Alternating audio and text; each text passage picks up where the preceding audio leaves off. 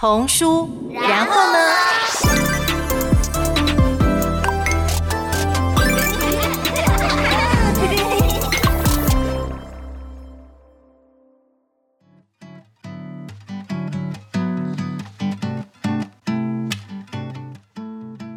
各位听众，大家好，欢迎收听童书。然后呢，我是主持人杨子伟。童书绘本的出版，除了作者与插画家之外，幕后还有一个非常重要的角色，也就是编辑。那编辑是负责担任创作者与出版市场间的桥梁，但这个桥梁如何造的稳固，让双边都能够顺畅的通行，同时它又能成为一座兼具美感的桥梁，可以适当的融入在双边所构筑的风景中。那我觉得是一一门。需要非常丰富经验积累，而且充满了各种细节的工作。那我在开场的时候呢，特别引用建造桥梁来比喻编辑的这项工作呢，是因为我们今天邀请到的来宾本身是具有建筑系的背景，不过后来进入了出版业，在童书领域耕耘了二十几年。二零一八年的时候，他独自创立了时光工作室。那成立一年多后，马上就以出版品《黑猫白猫》以及《城市里的小访客》获得两座 Open Book 最佳童书奖的肯定。所以，这位非常经验丰富、那又有精准选书眼光的编辑，就是今天的来宾。那我们来欢迎时光工作室的总编辑曾家伟 Dino。Dino，你好。呃，紫薇好，各位读者大家好。Dino，我蛮好奇的，就是你在念建筑系毕业之后，却选择了出版业，这个中间的过程呢，是有什么样的考量，或者是什么样的事情促使了这个决定？其实我并没有念毕业，我当时其实想要转系念外文系，那因为外文系的考试也没有准备得很顺利，那就是出来工作。那出来工作选工作的时候，就想要从事传播相关的，那就开始呃列出，比如说自己喜欢声音、影像啊、文字，单纯就觉得文字是一个步调比较慢的，比较像我自己的个性。那文字里面也会有分啊，比如说新闻文字啦，或是杂志那种月刊型的。那我就觉得书籍的文字比较没有出版压力，所以我就选择了出版的这个文字的工作，所以就这样子。从一九九七年一直到现在的，嗯嗯嗯，那选择了比较喜欢文字跟比较喜欢出版业的步调，但后来为什么会转到童书跟绘本的这个领域？嗯，这也是很特别，就是我其实我小时候并没有看过什么图画书绘本，就是看什么安徒生啦、格林童话，那一直到进入到出版界工作之后，才知道有图画书、有绘本这样子的一个文本。我觉得很巧妙的是，图画书其实它也符合了我自己喜欢的影像、声音跟加文字，因为有图画嘛。因为图画书也我们会希望是亲子共读，也有把故事念出来，所以也包括那个声音语调。所以我觉得这已经结合了我喜欢的影像、声音、文字，所以我就慢慢的从一般的出版，跟我最开始可能就是从事这个科普类的。然后慢慢的转做童书这方面的领域，很像一个纸上的小电影。我自己在看童书的时候，对绘本的时候都有这个感觉。嗯，那我们就马上来讨论一下今天的主题，因为我觉得很多人有疑虑，就是我们看到一本书的时候，会立刻去看它的作者，它的插画家是谁，但是作者跟插画家。各自把各自的工作做完之后，编辑的工作到底是负责什么？所以能不能先请家伟帮我们具体的介绍一下，这个编辑的工作到底有哪些细项？我觉得就是创作之后，所有关于出版的这些事物，其实都跟编辑有关。那一般来说，我们对于编辑，我们会分做文字编辑跟美术编辑。因为不同规模的出版社，他们会界定编辑工作的范畴会有点不太相同。那我就大致上将不管是文字编辑或是美术编辑会接触到的领域或是工作的范围稍微呃简述一下。最开始我们在做编辑的前端的时候，我们可能就是需要去找一些不是出版社，就这个出版社它要选书的方向，找主题啦、选材。它包括找合适的创作者，那编辑的前期，我们会有跟，如果是原创的图画书，我们可能会跟创作者，不管是文字故事或是绘图者，我们会有一些讨论故事。然后那个 format，它的开本大小、规格，然后它的 layout 要怎么编排。等到创作者将这些故事文稿都做好了，就会进入到我们的编辑台的作业。那会有做图文的编排、字体的选择、封面的设计，然后当然包括校对文字啊，还有一些书籍上面的一些文案。然后这些做完了之后呢，就会送去印刷厂打样、制版、印刷、后加工、装订。那到最后书成册了之后呢，我们就会在通路上架，那宣传啊、推广，然后做一些行销的部分。这一些大体上就是一个整个出版社的一个跟编辑、文字编辑、美术编辑，甚至于有些是跟行销相关的一些工作。所以听起来，这个文字编辑跟美术编辑其实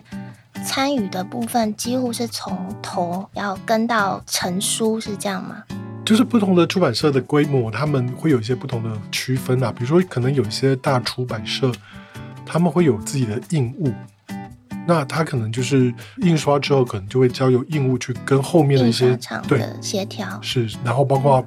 在每个关卡出现什么样的问题，然后就是印务要去解决。那到了这个通路上架这件事情，有的是放给行销来做，就会他把工作的项目会分得比较细。不同书系有不同的编辑，当然行销也会搭配在不同的书系里面。那我自己有好奇一个点，就是呃，有时候看书的时候，除了文字编辑跟美术编辑之外，有一个责任编辑，这个是一个怎么样的工作内容？通常我们会把责任编辑也是放在文字编辑里面啊。责任编辑就是他负责这本书的这个所有的事务。对这本书，他必须要负这本书的所有的责任，有点像一个专案的制作人，嗯、对的感觉。了解。那像刚才听起来，这个里面，就算你只是文字编辑，但是因为你的工作必须牵扯到很后面很多的细项的进行，所以其实在每一个环节，它其实都必须要拥有很多相关的知识或是一些考量。那所以嘉伟，你有没有认为说，就是如果要成为一个理想的编辑，或是怎么样的性格适合来做编辑的这个工作？如果我们就这个文字编辑的这个部分呢、就是嗯，像英美的出版社，甚至于日本，他们会将校对这件工作从文字编辑里面单独拉出来，因为校对它不是单纯的只校正那个错别字，还有包括用词遣字的部分。它要语句是不是通顺顺畅，然后它语义清不清楚，所以这是必须比文字编辑的这个工作还要再更资深的人才有办法去担任这项工作。那可是，在台湾，我想包括中国，就是我们就会把文字编辑就是包山包海，就是什么东西都要做，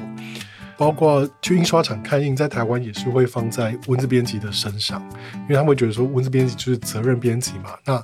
他最清楚、最了解。出版这本书所需要的一些从头到尾的一个，所以听起来好像文字编辑要负责很多的工作，好像从头到尾都要去照顾。可是对我来讲，这反而是一个有趣的事情，因为出版到最末端其实就是进到市场里面。那进到市场，你必须要装订成册。那你在装订、在送印刷厂做这些加工工作的时候，会碰到什么样的状况？会有一些条件限制吗？比如说，包括一些机器，包括纸张、油墨之间的关系。如果我们可以知道这些会碰到的问题，我们在前端就可以想办法去做避免，或去做一些改变，然后再不会一直到最后要送印了，在印刷机上面的时候才发现有问题，其实已经很难改变。所以对我来说，了解最末端执行面的问题，可以在前头的策划面就可以。多一些预备。那这件事情，我觉得这样的流程虽然好像要负责从头到尾很辛苦，但我觉得这是啊、对这本书有比较多的帮助，对自己来讲有很多的成长。那至于说编辑需要什么样的性格，我觉得不同的出版社可能对于编辑的要求会不一样了。那我自己是觉得文字编辑不是作者，美术编辑不是画家，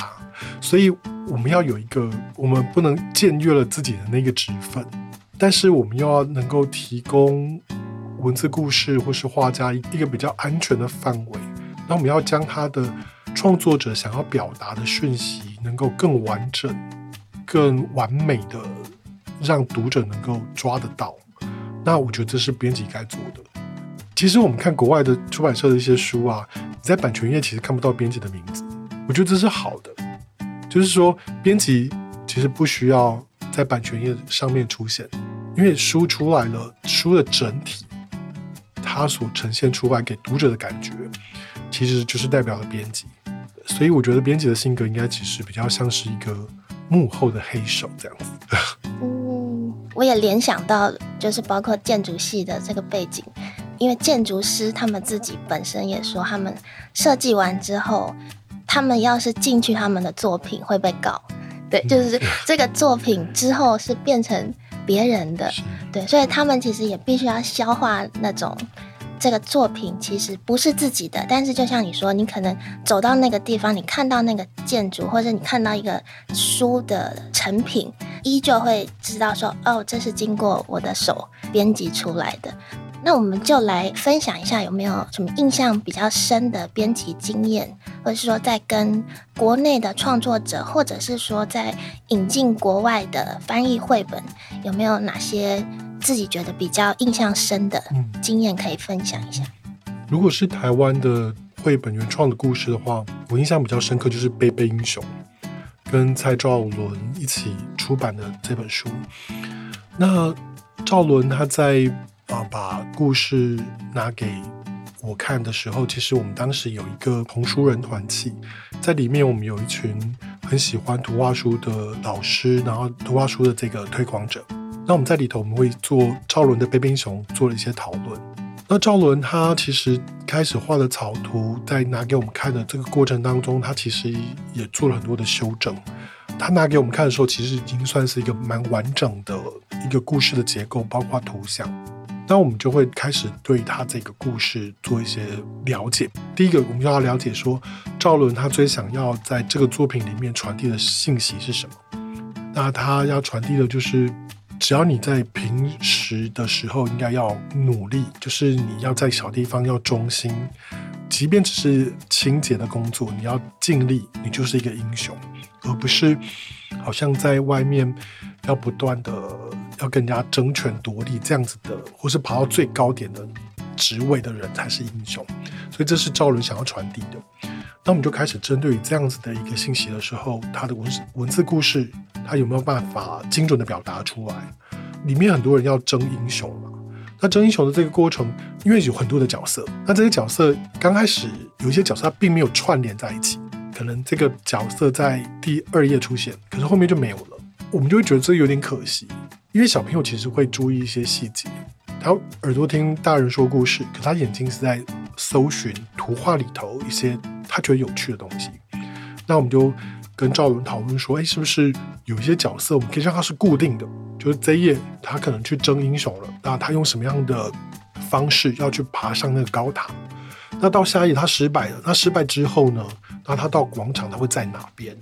但不需要每一个都是这么样出现。可是它要有一个一条线，就是图画书最有趣的就是故事有故事的轴线，图像有图像的轴线。可这两个是不完全平行，可是它可以融在一起。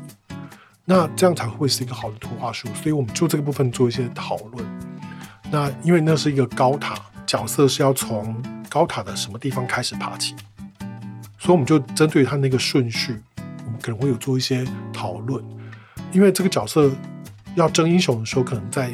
第四页或第五页要出现他要争英雄。可是前面他从什么地方跑进这个高塔？前面如果也能够有一条很就是小的铺陈，对对对，很小的铺陈，就会感觉到说，哎，那个好像真的是有很多的英雄要从四面八方涌到这个广场的感觉，不会只是读完文字这样就结束。第二次他可以自己在翻阅的时候再去找各种不同的。角色从什么地方出现，然后到哪里发生什么事情？那这是我们在这个前期的讨论。我觉得这是一个一个很有趣的一个方式。那赵伦他也很厉害，就是他会听我们的想法，然后他听了他会自己吸收消化，再重新处理过。他给我们看的时候，应该是记得是二零一六年。那一六年的三月，呃，我们去波隆纳插画展，在当下有请一个法国出版社的艺术总监给一些建议。赵伦回去就会在消化哪些他觉得说，哎，是是还不错的建议，他可以怎么样改变？比如说增加一些彩度、明度比较高的颜色，然后怎么样让他的图像的这个细节比较舒服。那他也在重新的琢磨过，等于是整本书重画了。其实，在波隆纳插画展的那几天，其实还蛮累人的，因为很多的工作，很多的东西要看。那我就会找一天，我就说，哎，赵伦，那我们就这一天我们都不要工作，我们就去威尼斯。那我们就在这个威尼斯的路上，其实我同时也邀请了一个插画家九子一起去。那九子跟赵伦就在火车上讨论他的《贝贝英雄》，那九子也给一些建议。那赵伦他在火车上也在思考。那回到台湾之后，他就将这本书几乎是全部重画了。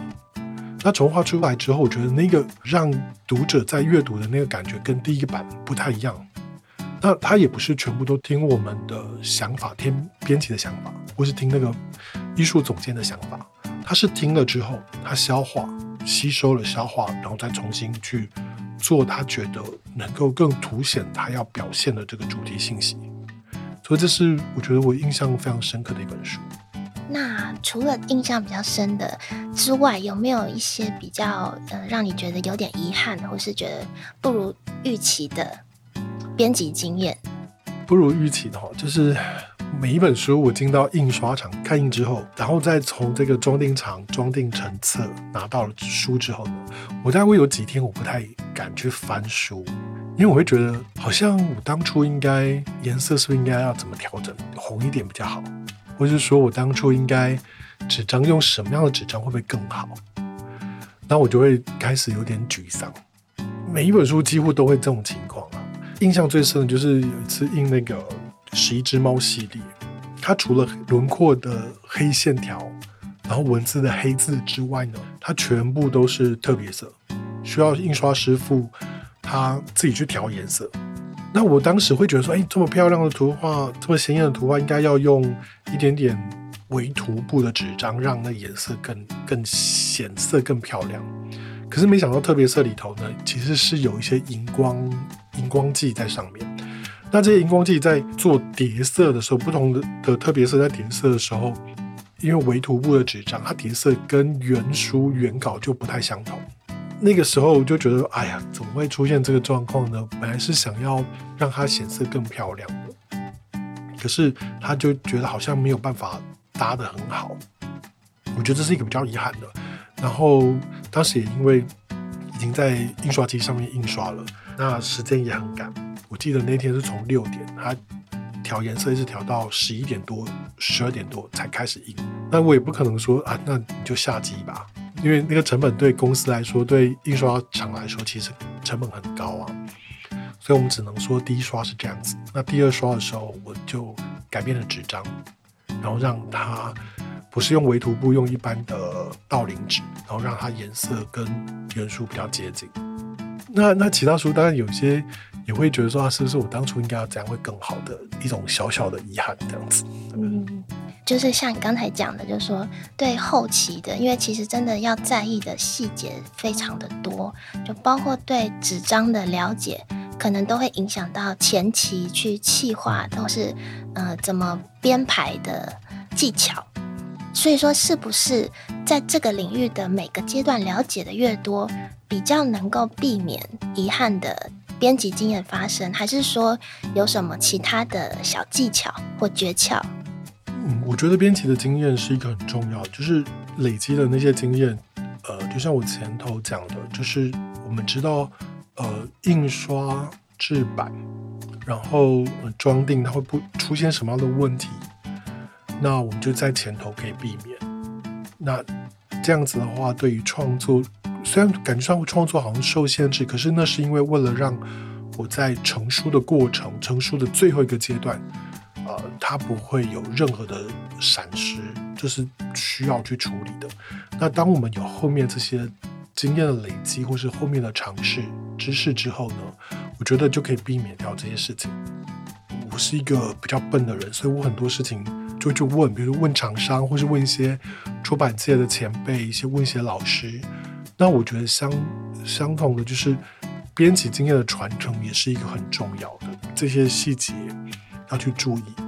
那对我自己来说，我觉得没有所谓的最好的呈现，或是最好的方式，只有更好或是更合适。所以我觉得编辑是需要一个很谦虚的态度，因为可能有些时候是技术会在进步。因为像我进入出版界的时候，我是跨在手工拼版的最末端，然后那时候照相照相制版已经也是快结束，然后进入到电脑制版。我那个前头的阶段会碰到网片，再做成一般的呃印刷版。可是现在我们已经不做网片这件事情，就是说技术会进一步。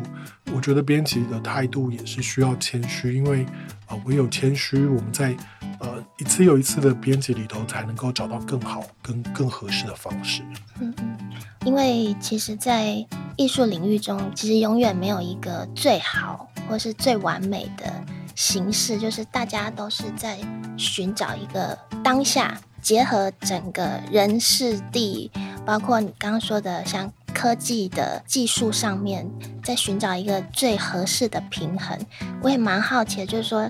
因为这个就牵涉到比较主观的判断嘛。那在包括像刚才分享是，其实算很成功的，在跟嗯蔡兆伦老师的合作经验当中，就其实在跟创作者的。嗯，沟通是很需要彼此的信任，对。那这个信任感，或者说在沟通上面，有没有什么特别需要去注意的地方，或是两方的心态上面有没有什么建议？嗯，我觉得信任是彼此互相的，那尊重和诚心是一个基础。我觉得编辑跟创作者都要相信彼此都是为了呈现更好的作品，所以要去尊重双方的看法。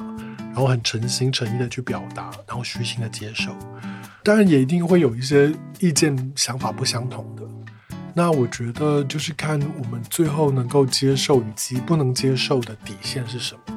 对我自己的而言，我觉得有些时候创作者他不愿意修改，不愿意做一些调整，我觉得也不需要去勉强。那即便这一次没有合作，我觉得之后还是会有合作机会，因为我们可能只是就那一本书或是那个想法里边，我们可能有互相有不同想要呈现的方式。就像主持人刚刚也提到，怎么也提到说，其实，在艺术里头没有最好最完美的，只有在当下可能是最合适。可是那个东西，其实每个人的感受其实是不相同啊。那我觉得我也不会去刻意。一定要创作者要怎么做，就是看彼此怎么样能够去说服对方。那我觉得没有办法的话，那我们就期待下一次的合作能够找到更好的方式。嗯，我自己有看到一个像是图画书编辑的工作经验，他的分享就是说他在想要给意见的时候，他。直接针对作品，当然他的建议在事后是就回头看是非常恰当，真的有帮助到那个作品，更能够表达的直接。但是他在当下，他可能太针对作品了，他的创作者因此而有点受伤。那他的主编就提醒他说。编辑是人与人之间的工作，所以当你没有把作者当成你的朋友，你的一个合作亲密无间的朋友的时候，你其实只是把他的作品当成一个，嗯，有点类似商品的样子在看待。所以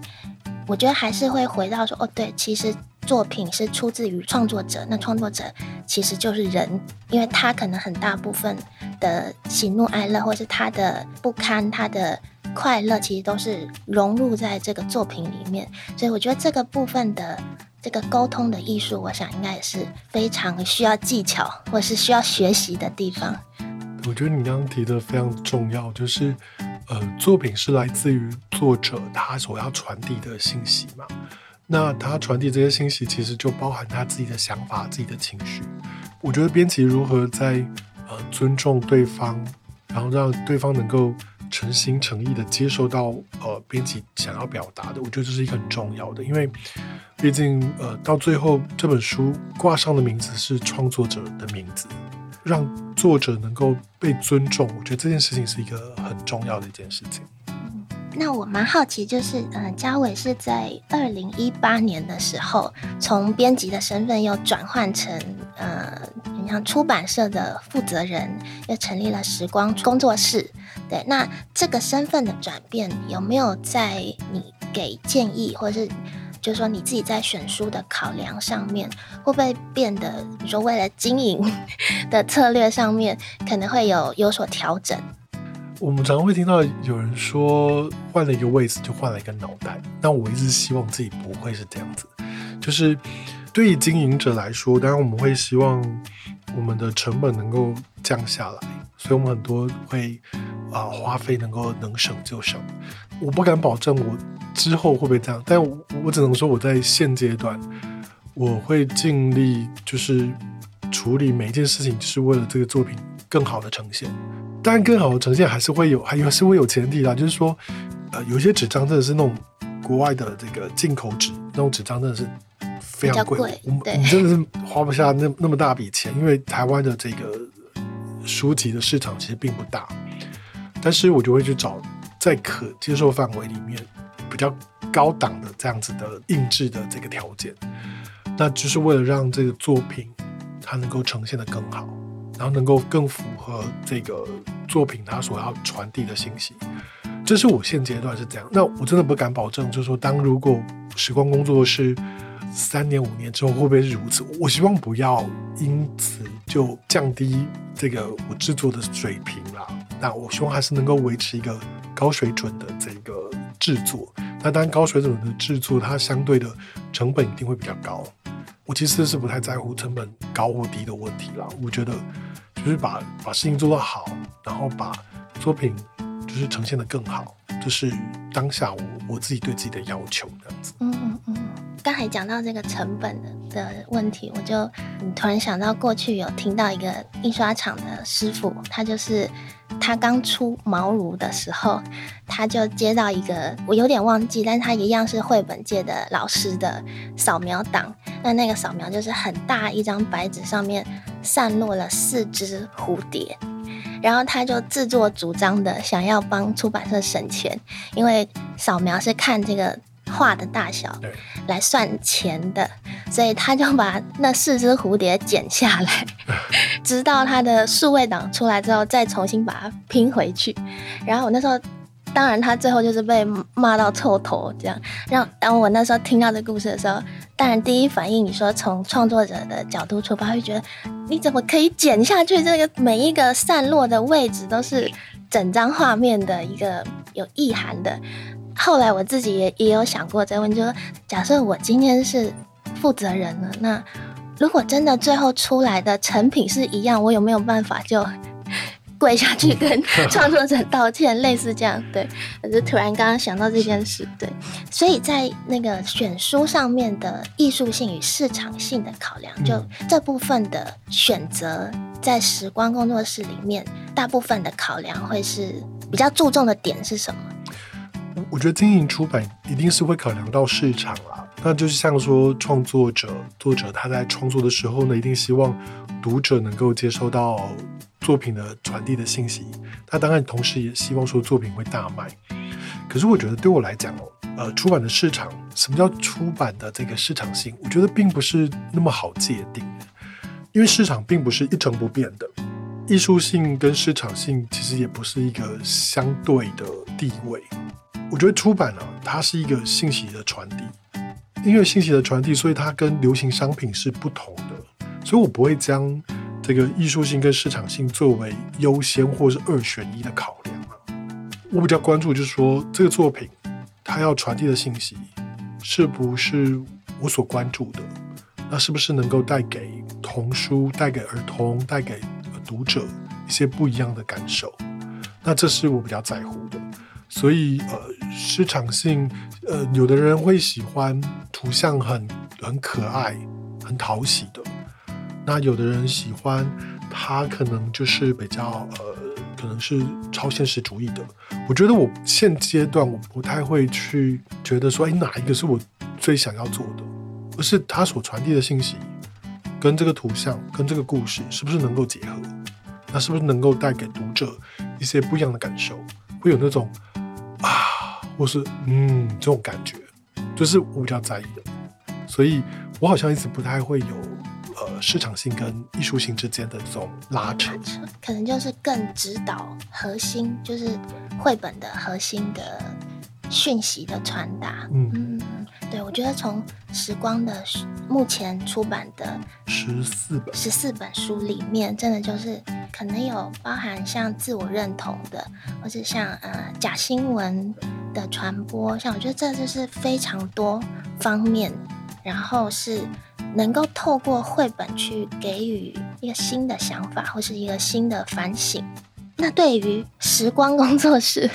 未来有什么期许？还是说有什么即将推出的新作品？我觉得其实他是希望说时光工作室是一个可以永续经营下去的。我也希望说时光工作室呃所出版的一些作品呢，是可以带给读者一些温暖、一些希望。这些东西其实很不容易，对我来讲很不容易用文字来叙述。我比较常跟朋友分享，就是说我希望时光工作室的作品是带给人家是那种啊这种赞叹，或是。不是，嗯，这种感受，但这个我我我真的不太能够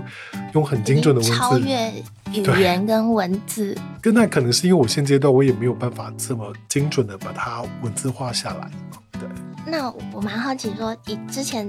可能受访问的时候，大家会说，那时光工作室的出版风格是什么？那现在可以定义了吗？这一题啊，其实是我最常被问到的，我也。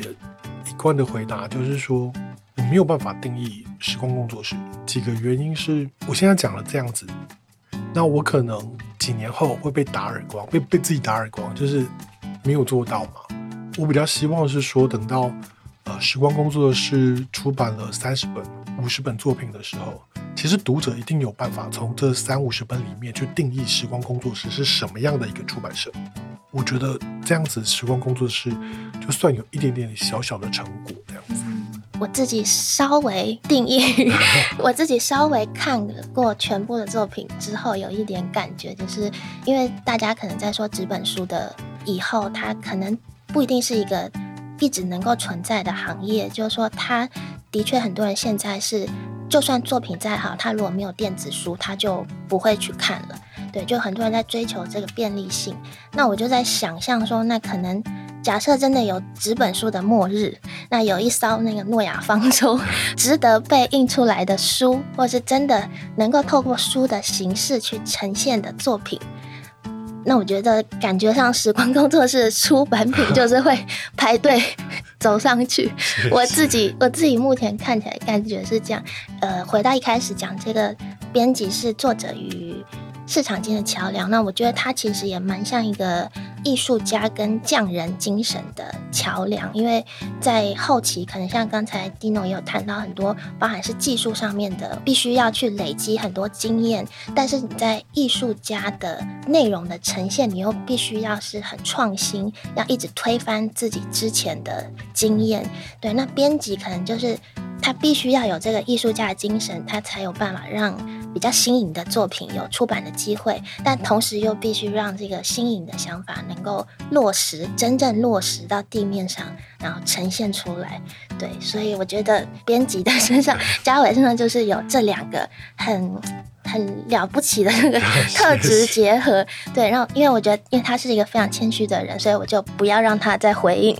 因为我猜他会说，哦，他还有很多需要学习的地方，所以我就在这里谢谢今天来受访问的，呃，时光工作室的曾家伟总编，谢谢大家的收听，谢谢子纬，谢谢大家。对，那我们通书，然后呢，就下礼拜再见，好，大家拜拜。